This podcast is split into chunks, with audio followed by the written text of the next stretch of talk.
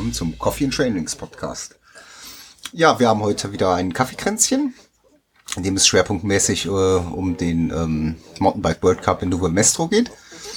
Und mit mir dabei sind ähm, der Luca. Hi. Und der Sascha. Hallo. Ja, ähm, Tim wollte eigentlich, war eigentlich so unsere große Bank, was äh, das Wissen zu dem Rennen und zu dem Thema angeht. Aber er musste leider heute traurigerweise feststellen, dass äh, Skype für Windows Vista nicht mehr unterstützt wird und konnte dann kurzfristig leider nicht teilnehmen. Ähm, deshalb versuchen wir uns da jetzt mal ein bisschen durchzuhangeln. Das klingt gut. Dann, äh, ja, der Sascha hat's zumindest gesehen.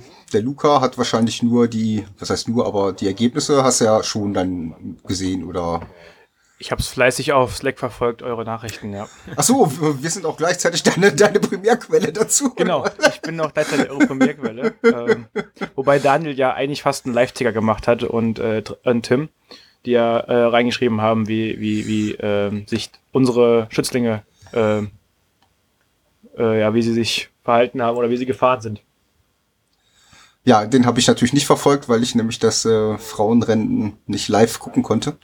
Deshalb habe ich zumindest das Frauen, ähm, das Frauenrennen äh, in unserem äh, Slack-Chat nicht verfolgt. Weil ich wollte mich natürlich nicht spoilern lassen. Ich habe gefrühstückt. aber erst nicht äh, gucken. Parallel. Du hast gefrühstückt. Ach ja, stimmt, die waren ja, ja genau, die waren ja diesmal. Diesmal war der Cross Country World Cup ja relativ früh, weil ähm, ich glaube wegen der Eishockey-Weltmeisterschaft oder so, ne? Ja. Also es wurde auf jeden Fall, war der Start irgendwie eine Stunde vorgezogen. Ach so, okay, wusste ich gar nicht. Ja. So, dann äh, ja, fangen wir vielleicht dann einfach mit dem Frauenrennen an, ne? Das äh, Frauenrennen, also das war ja erst, äh, zuerst war wie immer Freitag der Shorttrack. Genau, ja. Und ähm, ja, da war es äh, bei den Frauen schon so, dass äh, Elisabeth Brandau da wieder einen, ähm, einen ziemlich guten Start hingelegt hat. Ähm, gewonnen hat das Short-Track-Rennen dann, ähm, oh, wer war das denn nochmal? Woodruff? Ja. Also eine, die, die zumindest ich so jetzt so gar nicht auf dem Schirm gehabt hätte. Und ähm, ich, den Namen nach kann, kannte ich sie zwar, aber ich wüsste jetzt nicht, wann sie das letzte Mal relativ weit vorne im World Cup gelandet ist, äh, selbst bei Short-Track-Rennen nicht. Da kann ich auch, da, Mir kam, da kann ich als Unwissender gleich mal einspringen. Ähm, das habe ich mhm. nämlich auch gehört. Was ist das Short-Track-Rennen ähm, und warum findet das vor dem Weltcup, also vor dem langen Rennen statt? Fragezeichen. Ist das so eine Art Qualifikation oder was? Äh, um was geht's da? Ja, teils, teils. Also zum einen gibt's schon World Cup-Punkte dafür. Die Hälfte wie für das ähm, normale olympische Cross-Country-Rennen. Und zum anderen ähm, generiert das natürlich auch ein Stück weit die, äh, die Startaufstellung. Also, also wie Qualifying. Ist im Prinzip genau, ist sowas wie, wie, wie äh, ja, wie so ein Setzungslauf, ne? Könnte mhm. man, glaube ich, in Deutsch sagen. Okay. Und ähm, das äh, wurde halt, also früher gab es halt so einen Eliminator-Sprint, der aber komplett losgelöst von dem eigentlichen ähm, Cross-Country, äh, genau. vom olympischen Cross-Country war. Aber ähm, das hat dazu geführt, dass dann halt viele, die halt aufs Klassement im olympischen Crosscountry gefahren sind, halt da einfach nicht mitgefahren sind. Weil die halt ne, die Vorbelastung nicht wollten, weil denen das zu hektisch und zu schnell war. Und äh, dann hat man das jetzt praktisch umgemünzt in eine Pflichtveranstaltung und ähm, hat den, den äh, Eliminator-Sprint praktisch komplett ausgelagert. Das ist zwar jetzt immer noch, die haben auch, glaube ich, noch einen eigenen World Cup, findet aber, ich sag mal, weitgehend unter Ausschuss der Öffentlichkeit statt, äh, was so in die... Winterberg, glaube ich, ist das, ne? Winterberg gibt's zum Beispiel einen, dann war irgendwo in Spanien war einer und äh, ja, war auch eigentlich ein schönes Format, aber dadurch, dass man, das war dann halt eine sehr spezialisierte Sache. Da fuhren dann halt, äh, ich sag mal, vielleicht 10, 15 Prozent von denen, die man halt vorne im, im normalen World Cup gesehen hat. Was, was ist da der Rennmodus bei dem, bei dem ähm, Eliminator Sprint? Ist das wie so, so Kriterium, der letzte in der Runde fliegt raus oder wie läuft Genau, die, die besten zwei die kommen zwei, jeweils weiter. Zwei. Genau, die ersten zwei kommen weiter und die letzten zwei fliegen, soweit ich weiß, raus. Genau. Dann gibt's für die dritte Runde dann noch so einen Hoffnungslauf, glaube ich, ne? Also, oh, das ne? weiß ich nicht. Ich habe nur immer ab und zu die Zusammenfassung davon gesehen, weil es ja ein recht spannendes Rennen ist, sag ich mal, weil es halt kurz und knackig ist, ohne viel Taktik, sondern also schon Taktik, aber halt ähm, geht ja von Start auf Start aus los und wenn du siehst halt schon, wenn da jetzt jemand schon irgendwie einen kleinen Fehler gemacht hat, ist er eigentlich aus dem Rennen raus. Ne? Mhm. Also das äh, bei einem Marathon oder so kannst du es ja noch nachfahren oder kannst du wieder zufahren eventuell. Ähm, darfst dir mal so ein, zwei taktische Fehler halt erlauben.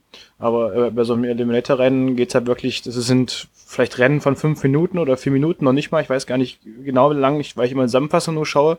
Ähm, jedenfalls äh, halt ein enger, schneller Kurs und ähm, ja. Okay, das, klingt knackig, ja, doch. Genau, ja. Ja. Ja, also das hat jetzt, ne, ist jetzt vom Format her schon eher angelegt, zumindest ein bisschen als ähm, der, ähm, der Eliminator ist. Also Short-Track-Rennen ist schon dichter dran an dem normalen Cross-Country-Rennen. Wird halt auf einer kleinen Runde ausgefahren. Festgelegt wird nach der ersten Runde ne, die, die Anzahl der Runden, die gefahren werden, abhängig von der Zeit, die die erste Runde gefahren wurde.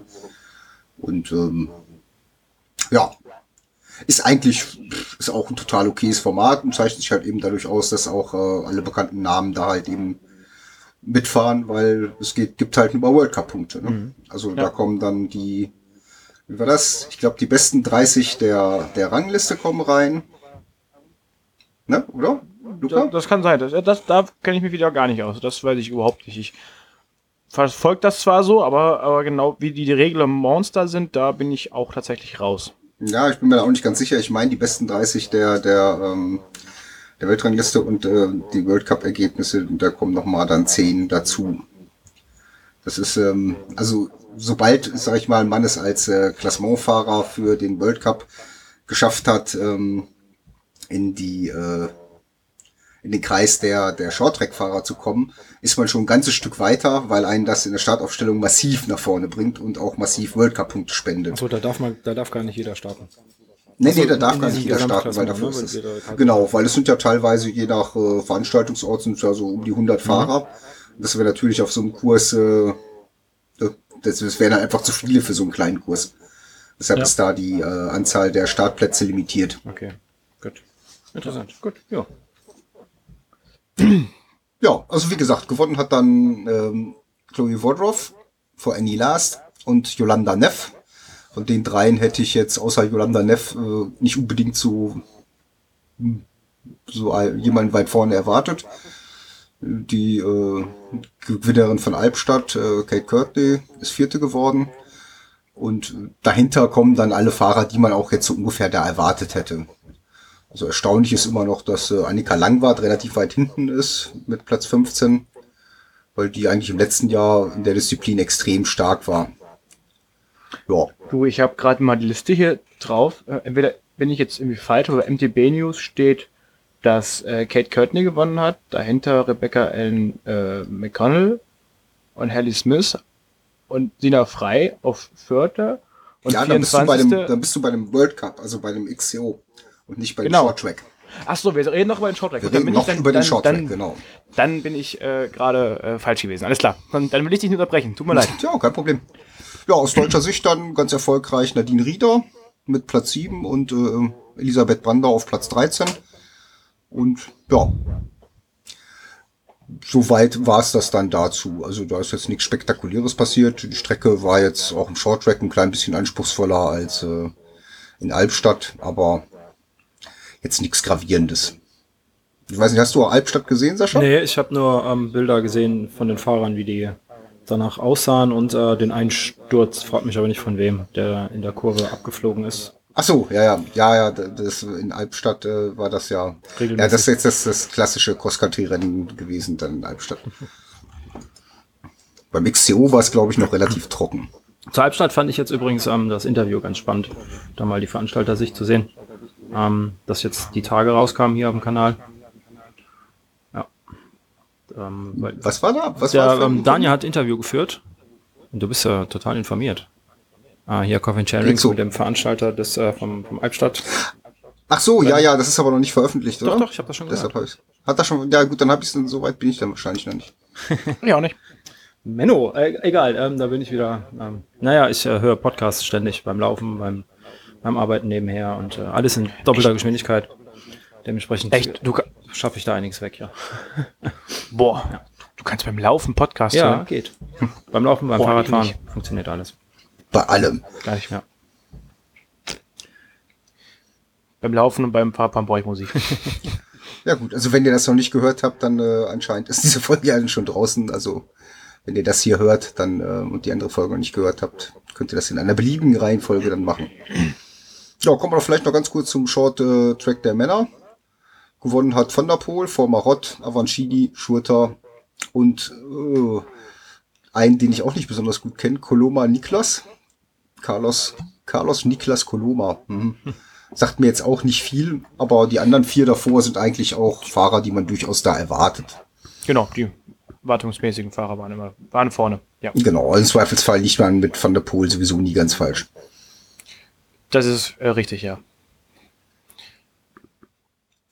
Ja, da, das war auch alles dann relativ unspektakulär im Sinne von, äh, es gab da keine besonderen Vorkommnisse im Sinne von Massenstürzen oder ähnlichen Unwägbarkeiten. Die Strecke war auch Und, schön äh, trocken, ne? Ich gesehen hab. Strecke war ja. trocken, ist äh, ja auch durchgängig, glaube ich, relativ trocken geblieben bis zum Schluss. Auch beim ähm, Cross Country. Ja, und dann starteten äh, die Frauen. Und ähm, da sah man schon, dass, also zum einen war ganz klar zu sehen, im Gegensatz zur Albstadt, dass äh, ähm, Novo Mesto auf jeden Fall eine vollgefederte Strecke ist, also eine Strecke, die man mit vollgefederten Fahrrädern fahren will, während Albstadt ja eher durchgängig mit Hardtails gefahren wurde. Das ist halt auch vielleicht noch eine Besonderheit. Man muss also mit dem Rad, was man im Shorttrack gefahren ist, mit dem muss man auch dann das Rennen, also das Hauptrennen mhm. bestreiten. Okay damit, ne, weil es ist ja meistens ist der Shorttrack-Kurs ja relativ anspruchslos technisch und ähm, damit, ne, mein andererseits hat sowieso wahrscheinlich die meisten Fahrer hat jeder alles, aber damit äh, da keiner Vorteile hat, indem man halt ein Hardtail auf dem Shorttrack-Kurs fährt und dann auf dem Cross-Country-Kurs dann ein Fully. Muss also das gleiche Rad sein. Was jetzt passiert, wenn einem da jetzt der Rahmen bricht oder so, weiß ich nicht. Da wird es wahrscheinlich Ausnahmegenehmigung geben, hoffe ich mal.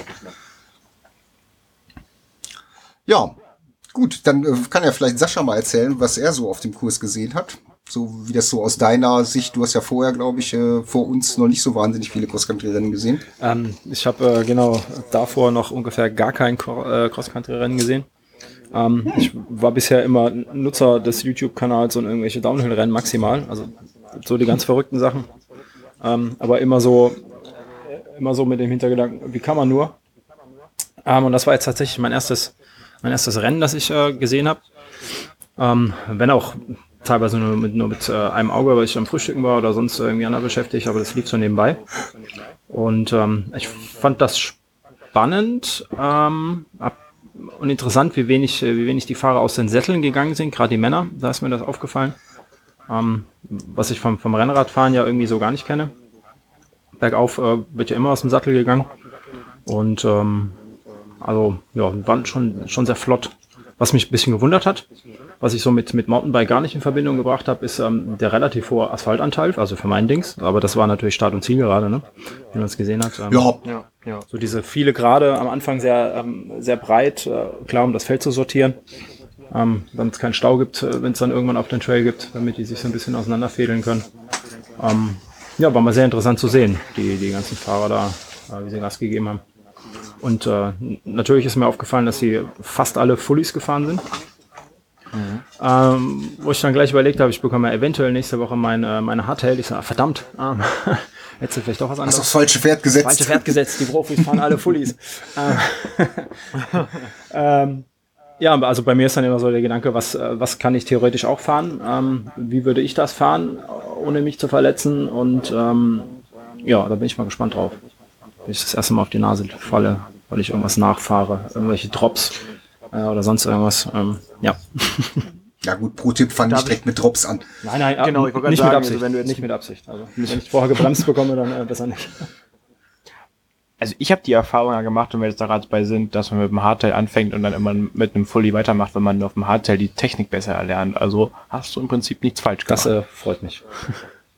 Ja, das ist auch durchaus äh, gängige Praxis. Also ich habe früher sogar, als ich noch aktiv gefahren bin, ähm, immer mal ein komplett starres Rad gefahren, damit man halt ja. Äh, ja sich dann nicht so fett und satt auf sein Fully verlässt.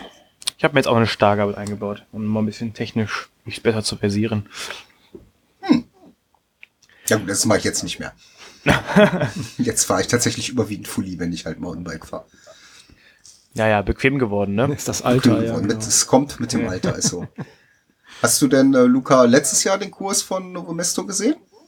Ähm, nee, letztes Jahr habe ich den World Cup kaum verfolgt, bis auf Albstadt und, und das war es auch, glaube ich, schon. Also jetzt noch zwei andere, aber Kanada, glaube ich, habe ich noch geschaut, oder diese spektakulärsten Strecken habe ich mir halt angeschaut, aber den World Cup habe ich tatsächlich kaum verfolgt, dieses Jahr schon, schon eher.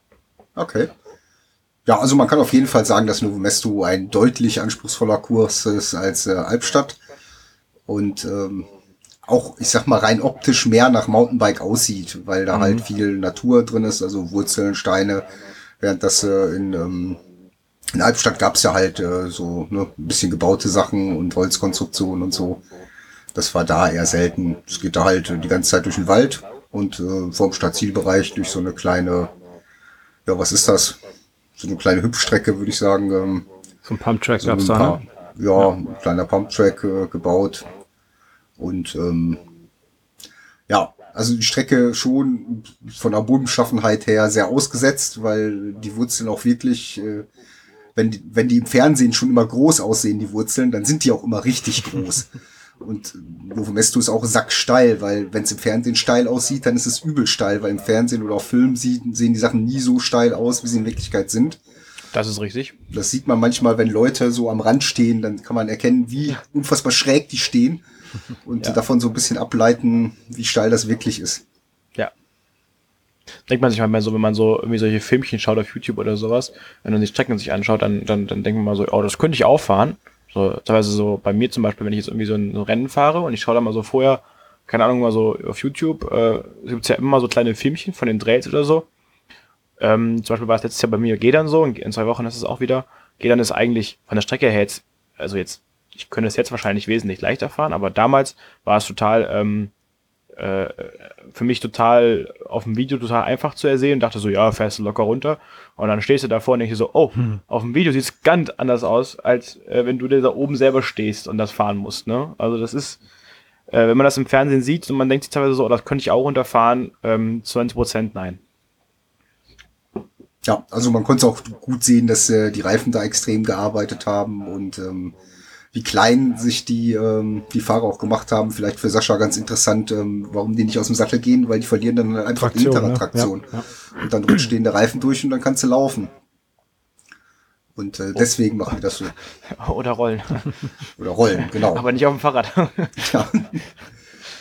ja. Ja gut, das Frauenrennen äh, ging eigentlich so los, äh, wie man es jetzt vielleicht auch erwartet hat. Vorne war eine ganze Weile ähm, Courtney und ähm, Neff. Elisabeth Brandau hat sich sehr solide über, um, äh, in den Top Ten gehalten. Ja. Und hatte dann in der, pff, weiß nicht, drittletzten Runde einen Reifen, Hinterreifenschaden. Richtig, was sie dann im Prinzip ähm, zum Schluss dann irgendwie auf Platz 24 äh, gebracht hat, habe ich gelesen. Also hat sich noch so irgendwie ins Ziel gekämpft damit. Ja. Ja, 24. Und ähm, ja, gut, das war natürlich dann jetzt nicht das, was sie äh, sich erwartet hat. Aber ich sag mal, angemessen, äh, also gemessen an den Umständen geht das auf jeden Fall klar. Sie hatte auch ein bisschen ungünstigen Platz, um, um einen Defekt zu haben, also außerhalb der beiden Tech Zones. Oder waren es diesmal sogar drei, weiß ich jetzt gar nicht mehr. Auf jeden Fall hatte sie auch ein Stück äh, zu gehen, bevor sie halt äh, ein neues Hinterrad bekommen konnte. Ja. Ja, gut, gegen. Was dann aber ja, Sascha? Ja, gut, ich wollte nur, nur sagen, gegen den Platten machst du halt auch nicht viel, ne? Wenn du einen technischen Defekt hast, wenn irgendwas bricht, dann äh, kannst du vorher noch so gut gefahren sein. Äh, dann ja. ist der Vorsprung halt recht schnell weg. Ja. Oder die Zeit, die du dir rausgefahren hast für irgendwas. Wobei ich dann auch denke, dass äh, mit einer Zeit, also fünf Minuten auf die erste, äh, dann mit einem defekten Platten, wenn man drei oder zwei Runden noch zu fahren hat, doch eine, eine sehr gute Leistung ist noch. Also ist auf jeden Fall super. Aber man denkt sich ja immer, ne, was wäre möglich gewesen, wenn, ne, wenn dieser scheiß Platte nicht gewesen wäre. Ne? Keine Frage. Aber machst halt nichts dran. Eben. Der zweitbeste Deutsche war dann ja äh, äh, Morat, ich weiß nicht genau, wie man die ausspricht. Äh, Adleit Morat. Äh, genau, Morat, genau. Ähm, auf Platz 27, also direkt hinter Brandau. Ähm, denke ich auch eine gute Leistung für sie. Ich glaube, sie war sonst äh, auch eher weiter hinten. Ja, letztes Jahr war sie auch ein paar Mal weiter vorne, aber okay. schon mal ist jetzt das so, wo man sie erwarten würde, oder ich sie mhm. zumindest erwartet hätte. Mhm. Ja, dann ähm, war eine ganze Weile lang äh, ähm, Anne Tauber vorne. Die hatte sich so Mitte des Rennens nach vorne geschoben, hatte auch eine ordentliche Lücke gerissen, ne? Oder erinnere ich das falsch? Nee, ne? Okay, wisst ihr auch nicht, wa? Ich habe es leider nicht gesehen. Ich habe nur die Zusammenfassung gesehen. Also nur ja. die, die Also, Tim, wenn du das hörst, ist es alles deine Schuld. Genau, du bist schuld. Kauf den neuen PC. Wir hatten uns da so auf dich verlassen. Ja. Ähm, ja, gut, Daniel ist äh, arbeitsbedingt übrigens weg, deshalb äh, fehlt uns auch von Daniels Seite die Expertise und ähm, Schill, die hat familiäre Verpflichtungen. Also alle die, die es am intensivsten verfolgt haben, sind quasi heute nicht da. Und sonst die immer so doofe Fragen zwischendurch stellen, also explizit Sascha und ich, äh, die so, so nach dem Motto, die Unwissenden immer spielen oder nicht spielen, sondern die Unwissenden sind, die müssen jetzt hier die Folge leiten. Und Markus ist ja schon eigentlich so ein derjenige, der auch viel Ahnung hat, wie man es ja gerade raus hat. Ja, aber ich habe es leider nicht ganz so intensiv verfolgt und ähm, ja, dann hatte Anne Tauber aber auch einen Defekt. In der letzten Runde, ne? In der allerletzten Runde und auch gar nicht mal so weit vom Ziel weg, ne? Nee. Also das hätte unter normalen Umständen wäre da nichts mehr zu wollen gewesen. Die hatte eine ordentliche Lücke und sah auch jetzt nicht so aus, als würde die jetzt gleich hart einbrechen. Ja, letzten Endes ist sie dann leider nur Zehnte geworden. Für sie natürlich ein bisschen schade. Gewonnen hat wieder ähm, Kate Courtney. Ja. Die äh, Gewinnerin von Albstadt. Ja. McConnell ist Zweite geworden. Haley Smith aus Kanada Dritte. Was ja auch Sina eine Überraschung war. Auf jeden Fall. So, weil die sonst eigentlich immer weiter hinten, äh, also jetzt nicht weiter hinten, also war schon immer, glaube ich, Top 10, ne? Oder auf jeden ja, Fall 20. ganz weit. Also im vorderen Drittel war die, glaube ich, immer relativ souverän. Also. Genau. Und äh, jetzt äh, war, glaube ich, ihr bestes World Cup-Ergebnis, äh, wenn ich das nicht, wenn ich das ganz. Ja. Also auf jeden Fall, auf jeden Fall, McConnell hat auf jeden Fall ihr bestes World Cup-Ergebnis reingefahren. Das habe ich zumindest verfolgen können. Ja. Vierte Sina frei, also grandios. Die ist immerhin erst 22, könnte eigentlich noch U23 fahren. Fährt aber wegen der ähm, Olympia-Qualifikation jetzt halt schon äh, in der Frauenelite. Mhm. Und äh, ja, das ist also die fährt toll, sieht aber immer ein bisschen lustig aus, weil die immer das Rad viel zu groß aussieht, weil die halt äh, stimmt. Ich weiß nicht, wie groß sie ist. Was haben sie gesagt? Irgendwie 1,52 oder so? Ja, kann sein. Ich, ich habe nur das Bild vor Augen. Äh, ja, auf, also irgendwie so um die Kante auf jeden Fall. Also äh, ich sag mal, wenn sie einen Sponsor Wechsel vornimmt, soll sie darauf achten, dass äh, der Sponsor auch einen star starkes Lupenrahmen hat. Ansonsten wird das für sie, glaube ich, eng. Ich weiß nicht, inwieweit äh, man sich dann über Spezialanfertigung unterhalten muss, aber 1,51 äh, sagt, die, sagt die Wikipedia, ja. ja. Bei 46 Kilo, also da ist ähm, ja, da ist nichts dran. da ist nichts dran, genau. Ja. ja, aber ein tolles Rennen gefahren. Also da auf Platz 4 zu fahren in dem Alter ist schon ziemlich großartig. Ja, Yolanda Neff ist äh, dann so ein bisschen zurückgefallen bis auf Platz 8. Da, also zumindest war so ihre Aussage vor Albstadt, dass sie nur längst nicht in guter Form ist, äh, tatsächlich jetzt kein Understatement, sondern die fährt halt extrem solide und engagiert. Aber so bis, äh, ne, bis nach ganz vorne. Also Reizt noch nicht. Genau, ja, was heißt ganz vorne reißt also ganz voll, so souverän wie letztes Jahr, sagen wir mal, läuft es bei ihr noch nicht. Ja, ja. Das ja. wären eigentlich so die Bekannten, die wir jetzt aufgezählt haben im Frauenrennen. Wollen wir dann gleich weitermachen mit den Männern? Ja, warum nicht? Ja, da hat äh, Mathieu van der Poel seinen heiß ersehnten ersten World Cup-Sieg eingefahren, äh, der sich ja komplett mit äh, Nio Schurter gebettelt hat, äh, die sich ja wirklich komplett äh, die Kante weggehauen haben. Da, das, das habe ich zur Zusammenfassung gesehen. Äh, die haben sich ja ich weiß gar nicht, wie viele Minuten gebettelt und äh, die Höchstleistung aus sich rausgeholt. Ähm, ja, und dahinter dann halt äh, Matthias Flückiger, der ja in Albstadt äh, gewonnen hatte. Ähm, ja, das war eigentlich, äh, fandet ihr es überraschend, dass jetzt äh, Van der Poel seinen ersten Sieg einfahrt, einfährt? Nein. Also da hat man die ganze Zeit eigentlich eher drauf gewartet, dass es endlich passiert. Ja, ging mir auch so. Äh, ja, bestimmt. ich habe ja, das immer also nur mitbekommen, dass Frühjahr, also, ich jetzt im Winter wäre auch alles andere eine Enttäuschung gewesen. Also der ist extrem gut ähm, im, im ähm, CX gefahren, also im Cross. Ja. Und dann ne, seine Vorstellung auf der Straße, auf der Straße bei den Frühjahrsklassiker ja. mit dem Gewinn von, von Amstel. Ja, also wer da den nicht auf dem Schirm hatte, den, da weiß man auch nicht mehr, wer unter welchem Stein der gelebt hat. Also es war eine Frage der Zeit. Ja, ich fand sogar eigentlich noch krass, wie lange da Nino Schurter komplett gegengehalten hat. Also ähm, man war ja eigentlich bis, ja, weiß nicht, letzten letzten Kampf sah es ja eigentlich eher so aus für mich, als ob äh, Schurter das tatsächlich sogar noch gewinnt, also das Ganze vorbeizieht. Ähm, weil er so oft äh, gegen die Attacken von äh, Van der Poel gearbeitet hat. Und ähm, bis ja Van der Poel dann selber in die Attacke gegangen, reingegangen ist, wenn ich es richtig verfolgt habe, hat er dann noch ein bisschen gedauert und äh, fand das äh, eigentlich sogar noch eine krasse Leistung von Shorter. Ja, klar. Also auch da ist, äh, ne, ich weiß nicht, ob ich es erwartet hätte, aber normalerweise ne, macht Schurter sonst ja auch immer noch auf den Downhills ordentlich ähm, Boden gut. Ja. Und da gab es keinen wahnsinnig großen Unterschied im Vergleich zu Van der Poel. Nein. Ich denke, man sieht da jetzt auch den Abstand, äh, wie, wie, wie gut die beiden dann gefahren sind, daran, dass äh, die drittplatzierte, also Flückiger, äh, äh, 1 Minute 53 nach den beiden ins Ziel gekommen ist. Und äh, ich denke mal, das sagt dann schon irgendwie alles aus über die beiden, wie die in den Rennen gefahren sind. Ja, wobei Nia Schulter tatsächlich auch von der Pool nur in Anführungszeichen eine halbe Minute, glaube ich, hatte. Also es war auf jeden Fall nicht wahnsinnig viel, also aber von, man, ja. von Van der Poel und Schurter?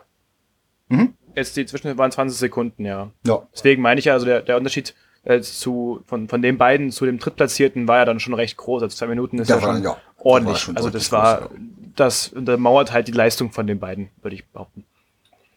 Ja, sehe ich genauso. Also Daniels These war ja, dass ähm, beim Antritt von, beim finalen Antritt von Van der Poel Shooter nicht folgen konnte, weil ähm, Shooter 2,4er Reifen aufgezogen hat.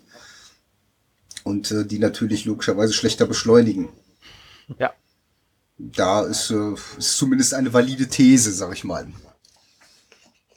Ja, kann man so sagen. Also vier Reifen sind schon wirklich extrem dick. Ich habe auch so welche zu Hause rumliegen äh, für den Winter die passen gerade so in meinen Rahmen rein. Also das ist wirklich, äh, damit fahre ich auf Schnee halt und die passen wirklich genauso in meinen Rahmen rein, weil die so äh, fett sind und so breit sind. Und wenn du auf der Straße mitfährst, macht so einen höllischen Lärm, also wie, fast wie so ein Fettbike, ne? Also das ist wirklich krass. Ja, also 2.4er ist auf jeden Fall eine Hausnummer und ich könnte mich nicht dran erinnern, dass sowas jemals im Cross Country gefahren worden wäre. Zumindest nicht generell selten, muss ich ehrlich sagen. Also beim Mountainbike, also beim, beim, beim Enduro eher, aber nicht beim, nicht beim Hardtail oder beim, beim, beim Fully, in meinen ja. Augen. Ja, also bei mir ist es auch so, ich fahre im Enduro auch 2,4er oder zumindest äh, manchmal auch 2,3,5er. Hängt ja auch immer ein bisschen davon ab, äh, welcher Hersteller es ist. Der eine Hersteller baut halt bei, bei 2,25 schon fast so viel wie andere bei 2,4. Ja. Und ähm, ja, also wie gesagt, im Cross Country World Cup wüsste ich nicht, dass jemals jemand zwei Vierer Reifen gefahren wäre. Ich weiß auch nicht, was die dann, welche Marke Shooter gefahren ist und was die dann gewogen haben, aber 29er, zwei Vierer Reifen wiegt das Stück um die 800 Gramm, würde ich jetzt mal schätzen. Das für einen. Reifen schon echt ordentlich. Schon ein bisschen so. Gummi, ja. ne, und dann ist halt rotierende Masse und je weiter außen, desto schlimmer ist rotierende Masse beim Gewicht und da, jetzt, kommt der, jetzt kommt der Physiker. Ja. Ich bin kein Physiker, um Gottes Willen. Alle Physiker bitterlich an zu weinen, wenn die meine Physikkenntnisse überprüfen. Aber das ist halt ne, so die Physik fürs Fahrradfahren und ob das jetzt wirklich daran gelegen hat, ich glaube einfach, dass äh, von der Pol die ganze Zeit halt nur, nur dagegen gehalten hat, mit der Gewissheit, ja. dass er zum Schluss halt nochmal anzieht. Ich meine, beim ja. Amstel Gold Racer das im Prinzip genauso gemacht dass er in den letzten zwei Minuten praktisch ne, das halbe vordere Feld dann noch von hinten aufgerollt hat. Ja. Von daher ist davon auszugehen, dass der nach hinten raus durchaus noch ordentlich Wumms hat, der Kollege. Ja, da musst du so eine Attacke ja auch erstmal mitbekommen und im richtigen Moment schalten. Und sonst hast du da auch wieder, ich gerät auch wieder ins Hintertreffen, wenn du nicht äh, mitbeschleunigen kannst. Ja, wer weiß, keine Ahnung. Ja, also es sah schon sehr aus, als wusste Van der Poel, was er da macht ja, ja. und hat das ja. auch äh, zumindest so oder so ähnlich geplant. Ja, dann kommen wir aber mal zu den erfreulichen Dingen. Ja, Sachet. Ja, der Ben Svioff hat ein super Rennen gefahren. Jawohl, ein hervorragendes Rennen. Zumal er extrem weit hinten startet. Ja. We weißt du seine Startnummer? Startnummer ist 90, oder? Ja, 90, richtig. Äh, und welchen Platz hat er dann, hat er dann gefahren? 23. Boah, brutal, ey. Und das ist also schon für, für die, die sich nicht so intensiv damit beschäftigen, ist gerade, wenn man weit hinten startet im Cross Country, ist extrem schwer nach vorne zu kommen weil man halt ne, immer wieder aufgehalten wird, weil irgendjemand ja. ne, ein Schaltungsproblem hat oder einen Schaltfehler macht bei Anstiegen und dann staut sich's und dann muss man wieder neu antreten und aufpassen, dass man im dicksten Getümmel nicht ne, in Sturz verwickelt wird und das ist also wirklich äh, musst du dich halt nach vorne arbeiten, ne? Ja. Genau, es ist, ist halt sehr, sehr wichtig, dass man halt ne, unter den ersten 30 startet. Ja, also jeder, der schon mal irgendwas andersweise so ein Rennen gefahren ist, so ein Cross-Country-Rennen oder so, ähm, der, und ich meine, wir sind auf einem ganz anderen Niveau, äh, der, der weiß, wenn es eng wird, äh, dass es dann oftmals auch mal richtig knallt um die Kurven und, und äh, dass, es, dass es da immer einen Stau gibt und so weiter. Und sich dann von 90 auf Platz 23 vorzuarbeiten, das ist wirklich eine brutale Leistung. Also von mir auf jeden Fall da schon mal Hut ab und Riesenrespekt. Auf jeden Fall. Ja. Also Daniel hat auch schon angekündigt, dass er demnächst mit Ben nochmal ein, ähm, ein Podcast macht zu den ersten beiden World Cups. Das ist bestimmt wieder ganz spannend. Da freue ich mich drauf. Und ja, drücken wir Ben die Daumen, dass es so weitergeht, weil wenn das halt weiterhin in der Form läuft, dann sehen wir den Ben demnächst auch auf Red Bull TV zweimal, nämlich dann ist er auch qualifiziert für den Short Track.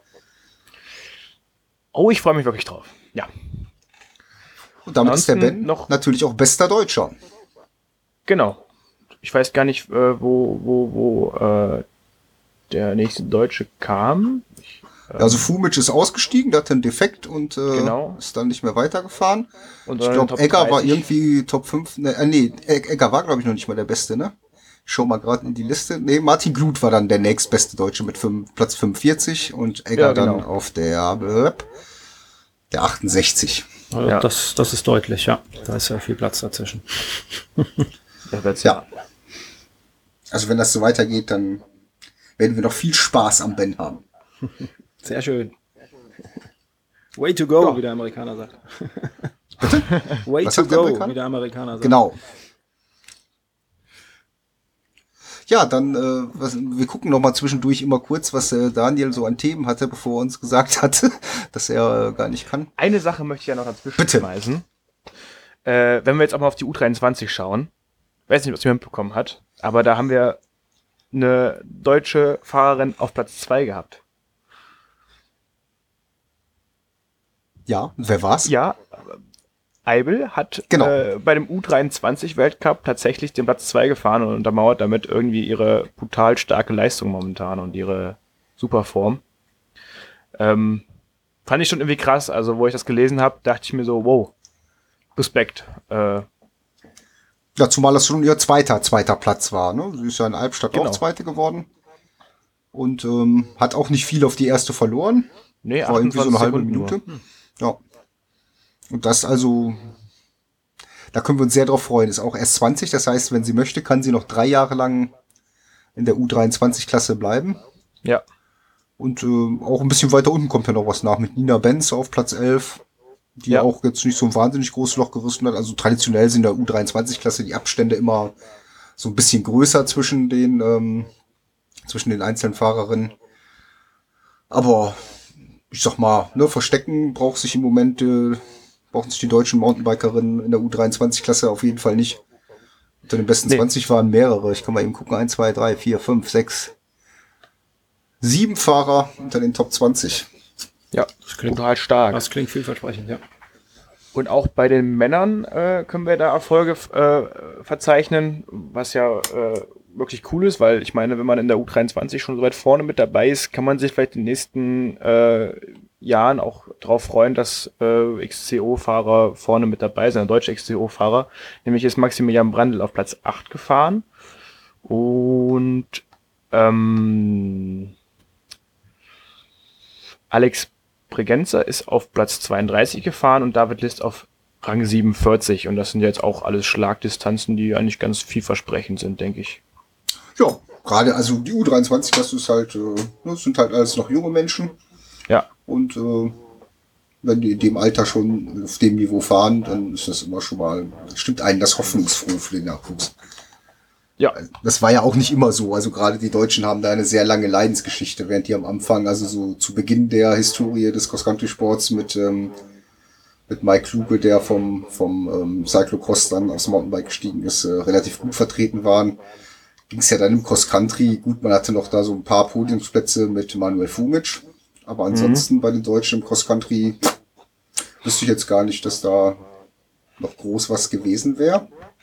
Nee, eher immer recht unbekannt, so wie ich das jetzt in Jahren so verfolgt habe. Also so, jetzt meine ich bin jetzt ja nur erst seit zwei, drei Jahren dabei, aber ähm, jetzt einen richtig bekannten deutschen Fahrer habe ich jetzt in der letzten Historie nicht äh, verzeichnen können im, im XCO-Bereich.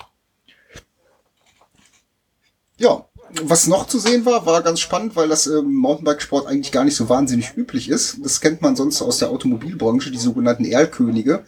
Das heißt also neue Modelle, die jetzt halt noch irgendwie matt lackiert oder verhangen sind und sowas mhm. fährt äh, jetzt ähm, Yolanda Neff mit dem neuen Track. Ähm, zu dem Hinterbau kann man nicht viel sagen, weil man sieht halt nee. nichts. Also das komplette ähm, hintere Dreieckstück zwischen ähm, Oberrohr und Sitzrohr war mit einem Mäntelchen verkleidet. Hm. Ja, ja. Ich, ich habe dieses Bild vor mir und dachte mir erstmal so, was ist denn das für ein komisches Rad? Ich wollte, das ist das eine Federung und dann so, oh nee, ist äh, irgendwas verhüllt und, und Dreck will es scheinbar noch nicht zeigen. Genau, ja, das ist der Punkt. Äh, warum, weiß ich jetzt ehrlich gesagt noch nicht so ganz, weil ähm, wenn sie was zu zeigen. Also, hm. also ist es im Mountainbike eigentlich bei Rennsachen eher unüblich, dass man das macht. Ja. Und ähm, ja, warum kann ich mir eigentlich so richtig gar nicht erklären, weil ähm, nee. gerade Trek ist auch bekannt dafür, dass sie jetzt nicht so wahnsinnig sich an irgendwelche Zyklen halten. Also wenn neue Modelle raus sind, werden die halt, äh, wenn sie Serienreife haben und äh, in Serie produziert sind, halt auch verkauft. Ja. Ist halt, ist halt die Frage, ähm, was sich jetzt natürlich alle stellen, was darunter sich verbirgt. Ne? Also man, man habe ja so ein bisschen mich da eingelesen eine Zeit lang und also jetzt so ein bisschen verfolgt und auch bei Slack immer so ein bisschen. Und ich habe ja ähm, einen guten Kumpel, der sehr viel Track äh, fährt und das auch total liebt. Und ähm, es gibt ja dieses ISO-Speed-System von, von, von Trek, ähm, was ja beim Pro-Kaliber verbaut ist. Und ähm, man munkelt jetzt ja, dass das sowas ähnliches oder Nachfolger ist. Ähm, das ISO-Speed, äh, Markus, du bist doch auch so ein Track-Fanatiker, ne? Ja. Ähm, das ist aber auch keine richtige Federung, oder? Nein, das ISO-Speed ist im Prinzip ähm, ja, so ein kleines äh, Kunststoffelement, was halt äh, dann ne, Schläge abfedert. Also so, das entkoppelt äh, dann ähm, den Hinterbau ein bisschen vom Hauptrahmen und soll somit halt dann Schläge besser aufnehmen, was auch tatsächlich funktioniert. Also ich bin ähm, das erste Pro-Kaliber nur ganz kurz mal Probe gefahren, aber das System verbauen die ja zum Beispiel auch bei den Rennrädern, bei ja. dem Domani und ähm, bei den Madone. Also und ähnlich wie bei, bei, bei BMC, weiß nicht, was jemand kennt, bei dem äh, dieses das Hardtail, wo so hinten bei dem bei dem Rahmen so ein kleines, äh, wie so ein Puffer ist. Genau. Im Prinzip so ist das so ähnlich vom System her. Aber okay. das würden sie wahrscheinlich, also das scheint ja schon ein richtiges Fully zu sein. Ja. Weil da, ansonsten bräuchten sie ja hinten da das Ding nicht zu verdecken. Also Arbeitsthese wäre jetzt halt, dass äh, die ein ähnliches, äh, zumindest optisch ähnliche Anlenkung haben wie ähm, Lightwill. Also der Dämpfer ist entweder sehr dicht unterm Oberrohr verbaut mhm. oder auch schon im Oberrohr integriert. Mhm. Ja, weil unten äh, bei der bei der äh, bei der Lagerung ist ja bereits ähm, auch äh, was verbaut. Also es ist ja jetzt nicht, äh, wenn man das Bild jetzt betrachtet, dann sieht man ja unter dem Sattelrohr ist ja jetzt ja noch weiter. Und bei dem, bei dem ISO-Speed-System war es doch, glaube ich, nur im Oberrohr, oder? Genau. Das ist nur im Oberrohr und ähm, so wie es aus den Bildern aussieht, die ich gesehen habe, hat das ähm, das neue Rad äh, unten Gelenke. Mhm, genau. Von daher wird es oben auch ein Federbein haben. Genau, also kann man vielleicht davon ausgehen, dass es eventuell eine Weiterbildung des ISO-Speed-Systems ist und vielleicht etwas mehr Federung beinhaltet, was ja Sinn machen würde, wenn es äh, äh, Neff äh, bei dem World Cup mal Probe gefahren ist. Weiß nicht, ist sie im Rennen damit gefahren? Nee, ne? Doch, doch. Das doch, sie im Rennen Rennen ist sie das mit dem Mäntelchen gefahren. Mhm. Ich habe es nämlich nur beim Training gesehen und ähm, Nee, das ist ja auch im Rennen gefahren. Das ist sogar also, mir okay, auf, aufgefallen beim Rennen. Ich habe noch gedacht, das wäre so ein, so, ein, so ein, keine Ahnung, Schweißschutz, Kratzschutz, den die da rum Aber jetzt, wo ich mir die Bilder ansehe, ähm, ich habe das hier gerade gerade gegoogelt, so ja doch, ähm, und auch unten die beweglichen Teile, äh, wo die Kurbel dann, ähm, wo das Sitzrohr ist das, glaube ich, ne, was von oben nach unten in die ja. quasi ja. zur Kurbel führt, äh, da unten. Wo der Sattel drauf ist. Genau, wo der Sattel drauf ist, das Sitzrohr, das ist sehr logisch. Ihr Fahrradfahrer seid sehr logisch. Ähm, das unten sieht einfach aus wie, wie bewegliche Teile, genau, als, als wäre dann, ja. Ja, also zu vermuten ist es halt dann geringen Hupert, also irgendwas mit 80 oder so. Ja. Und äh, sehr straff abgestimmt ist. Ja, und halt spannend. halt so ein, ein sehr, sehr spezialisiertes Cross-Country- und Marathonrad sein wird. Ja, spannend. Also äh, bin ich gespannt, wie das da weiter ausgeht und vielleicht ist es ja so eine kleine Revolution in den Fullies. Ja, bleibt abzuwarten. Also spannend ist es schon, zumal das wüsste ich jetzt echt nicht, dass irgendjemand mal so ein Buhai um eine äh, Winterbauanlenkung gemacht hätte. Eher weniger tatsächlich, ja. Also eigentlich wäre das ja, würde es ja nur Sinn machen, wenn das Teil noch nicht patentiert ist. Ne, damit sich keiner wegguckt. Ja. Weil ansonsten könnte es Dreck ja im Prinzip scheißegal sein. Die Leute können es ja ruhig schon sehen und schon mal heiß werden und dann ne, bietet man an und sagt dann halt einen Monat später, Edge ist ausverkauft, Glückwunsch. Richtig. Ja, bleibt abzuwarten. Ich bin da auch sehr gespannt. Ich bin ja bekenn bekennender ähm, Trek-Fan und äh, lass mich da gerne positiv überraschen. Ja, ich, ich werde das immer von meinem, von meinem Kumpel Leo Wehe äh, nach, also immer mitbekommen, weil der Leo ähm, schwärmt genauso wie du von Trek und äh, Leo, falls du das hörst, äh, ich freue mich schon über deine ausführlichen Erzählungen beim Training. Ach, der Leo will sich das dann kaufen? Nee, weiß ich nicht, aber der, der Leo redet, redet gerne über Trek. ja. Ja, ist ja auch Gut, haben wir denn sonst noch irgendwelche Themen? Ich hätte Markus. noch ganz kurz eine Ankündigung. Also ich werde am Wochenende nach Winterbech fahren zum Dirt Master Festival.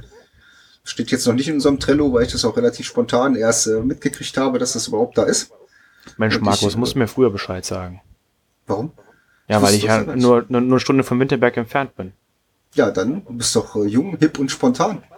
Ja, fahr vielleicht mal mit dem Rennrad hin, dann sehen wir uns. ja, ja gut, mit dem Rennrad auf dem Dirt Master, das ist bestimmt ein großer Hingucker. ja, wobei ich da tatsächlich eventuell auch mit dem Rennrad hinfahre, weil wir äh, da in der Nähe sowieso gerade sind. Und äh, meine Frau und meine Tochter fahren dann da vielleicht mit dem Auto hin und ich ähm, fahre dann vielleicht mit dem Rennrad von da aus dahin. Ja. Und äh, ziehe mich da dann aber ganz schnell um, damit keiner von den Dirtmastern glaubt, ich wäre ein Rennradfahrer oder so. ja. Das Dirtmasters Festival ist so, ich glaube, mittlerweile das größte Gravity Festival, also alle Disziplinen, die eher äh, technisch orientiert sind. Ja. Es gibt ähm, ja, diverse Freestyle-Sachen, es gibt ein Enduro-Rennen, es gibt ein Downhill-Rennen, es gibt Pump-Track-Rennen, äh, es gibt einen relativ großen Expo-Bereich. Also ich weiß nicht, wie der dies Jahr ist. Ich, ich hab das, bin da jetzt tatsächlich erst zufällig drauf gestoßen, dass es an dem Wochenende ist. Deshalb habe ich mich da so intensiv noch gar nicht mit befasst. Aber ähm, wenn das ganze Gelände von unten bis oben an dem Berg halt Expo ist, dann ist die echt richtig groß. Yep. Ja, ich weiß noch, ich habe äh, Zelte vom letzten Jahr noch gesehen. Ich war kurz nachdem äh, die das letztes Jahr dort war oder vorletztes Jahr, ich weiß gar nicht, was vorletztes Jahr da, ich weiß, ich weiß nicht mehr genau, wann das war, ähm, bin ich eine Woche später dort Downhill gefahren ähm, mit, mit zwei Kumpels und da war immer noch was aufgebaut und man immer noch abbauen. Also wenn die da eine Woche danach noch abbauen, dann kann man sich vorstellen, wie groß das Ganze da ist. Ja. Du warst dann mit dem Downhill-Rad da oder hast du da ein Downhill-Rad geliehen? Oder? Nö, ich bin dann bei meinem Hardtail runtergebrettert. Die Downhill-Strecke auch? Ja. Echt? Ja, das rappelt also, aber ganz ordentlich, oder? Das rappelt gewaltig, ja. Ich habe danach auch äh, noch lange was davon gehabt. ja, ich bin die, die Strecke, ich weiß nicht, mittlerweile war ich schon ewig nicht mehr da. Also ich bin da auf der Downstrecke bestimmt schon fünf Jahre nicht mehr gefahren. Ja. Aber ich war da tatsächlich auch noch nie mit dem Hardtail. Äh, ich werde doch den also, Teufel tun, das jemals zu machen. Es, es war auf jeden Fall eine Attraktion. Äh, die Leute haben gut geguckt was macht der denn mit dem Hardtail hier, nach dem Motto. Ähm, aber ich muss ehrlich sagen, es ging sogar. Natürlich kannst du da jetzt nicht die dicksten Drops und sonstiges runterspringen, ne? Aber ähm, ich bin schon manche Trails äh, bei einem Marathon gefahren und die waren teilweise ruppiger. Also ich äh, äh, erinnere mich da an den äh, ach, Marathon, den werde ich dieses Jahr auch wieder fahren. Mir fällt nur gerade Sülzhain im Harz. Ähm, da habe ich mehr äh, Technik aufweisen müssen als auf der Downhill Winterberg. Also so schlimm finde ich es gar nicht. Und ich konnte bei meinem Kumpel, der im Downrad hatte, auch, ähm, der klar war schneller und hatte auch wesentlich mehr Spaß irgendwo, weil er ja wesentlich mehr weggefehlt hat, aber ähm, also funktionieren tut das. Ja, klar. Das ist halt immer, ne? Bemannter Raumflug funktioniert ja auch. Ist halt eine Frage von Aufwand und wie viel ne, Energie man da reinsteckt. Ja. Aber Gutes also Beispiel, Markus. Ansonsten ja. wären wir heute mit dem Themen soweit fertig. Sascha, hast du noch ein Thema? Ich ähm, freue mich auf mein, äh, auf mein Mountainbike, das gegebenenfalls Anfang Juni kommt. Mhm. Und dann, ähm, ja.